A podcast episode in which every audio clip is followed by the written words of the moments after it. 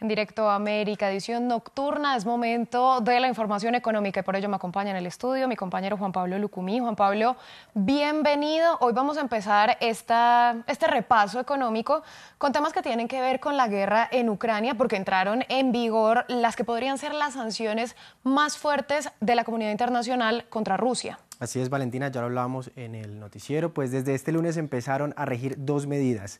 La primera es un boicot a las exportaciones de petróleo por mar, aunque sí seguirá llegando por oleoducto para blindar a países como Hungría, que no tiene salida al mar y que depende en gran medida de los hidrocarburos rusos. La segunda y que más ha molestado al Kremlin es la de un tope de 60 dólares por barril al precio de su petróleo.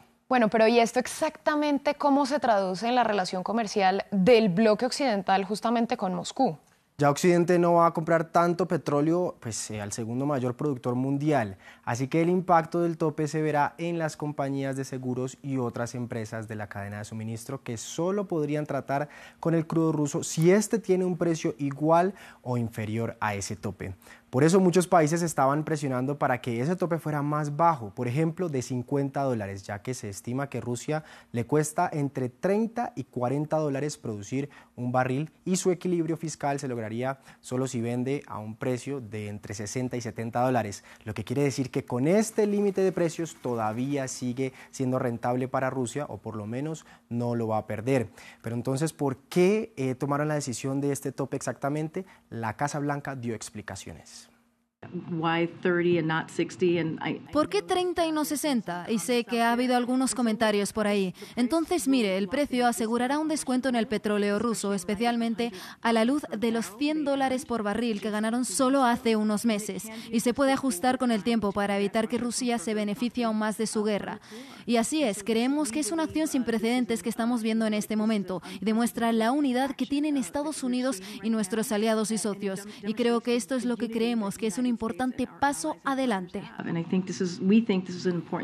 Juan Pablo, pues sin duda es una medida que ha generado diversas reacciones. Por ejemplo, ¿qué ha dicho la OPEP, la Organización de Países Exportadores de Petróleo? La OPEP y sus aliados, incluida Rusia, hicieron lo que se esperaba en la reunión del domingo, pues manteniendo su objetivo anterior de producción de crudo, que recordemos reduce en 2 millones la producción mundial de barriles una decisión que tomaron en octubre y que empezó a regir en noviembre. La próxima reunión programada del grupo es una reunión del comité de seguimiento del primero de febrero, lo que significa que, salvo algunos acontecimientos extraordinarios, el objetivo de producción actual se mantendrá estable durante algunos meses. Bueno, y como, como se podría esperar, este anuncio al, al precio del petróleo ruso, pues tuvo efecto en los precios del petróleo en el mercado mundial. Y miremos cómo cerraron a nivel general. El Brent de Reino Unido cayó un 2,99%, dejando el precio del barril a 83 dólares en el último cierre de este lunes, pero durante la jornada reportó caídas de hasta el 3,4%. El WTI de Estados Unidos al cierre se recuperó y tuvo una muy leve ganancia, eh, pues hasta llegar hasta los 77 dólares el barril. Bueno, ahora miremos los indicadores mundiales, pues porque seguro también se vieron afectados por esta situación. Y arrancamos con Wall Street porque las acciones cerraron con profundas pérdidas mientras los rendimientos del Tesoro subieron este lunes luego de varios informes económicos que hablan de que la dura lucha contra la inflación de la Fed todavía continúa, es decir, no hay muchas esperanzas de que bajen los tipos de interés.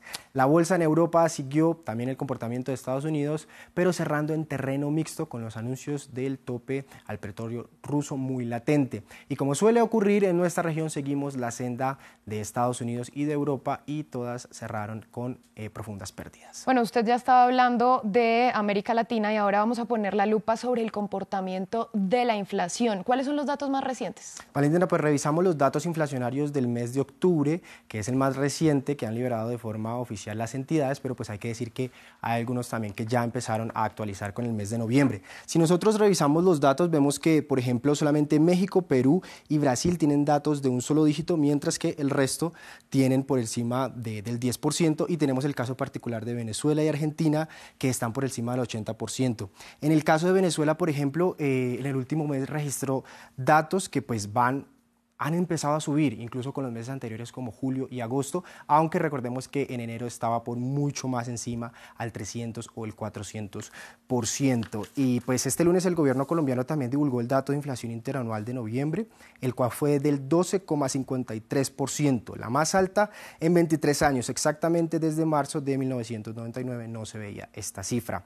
El caso de Brasil es exactamente opuesto porque desde agosto el índice de precios al consumidor viene reduciéndose mes a mes, pasando del 11,89% que estaba en agosto al dato más reciente que tenemos, que fue en octubre con un 6,47%.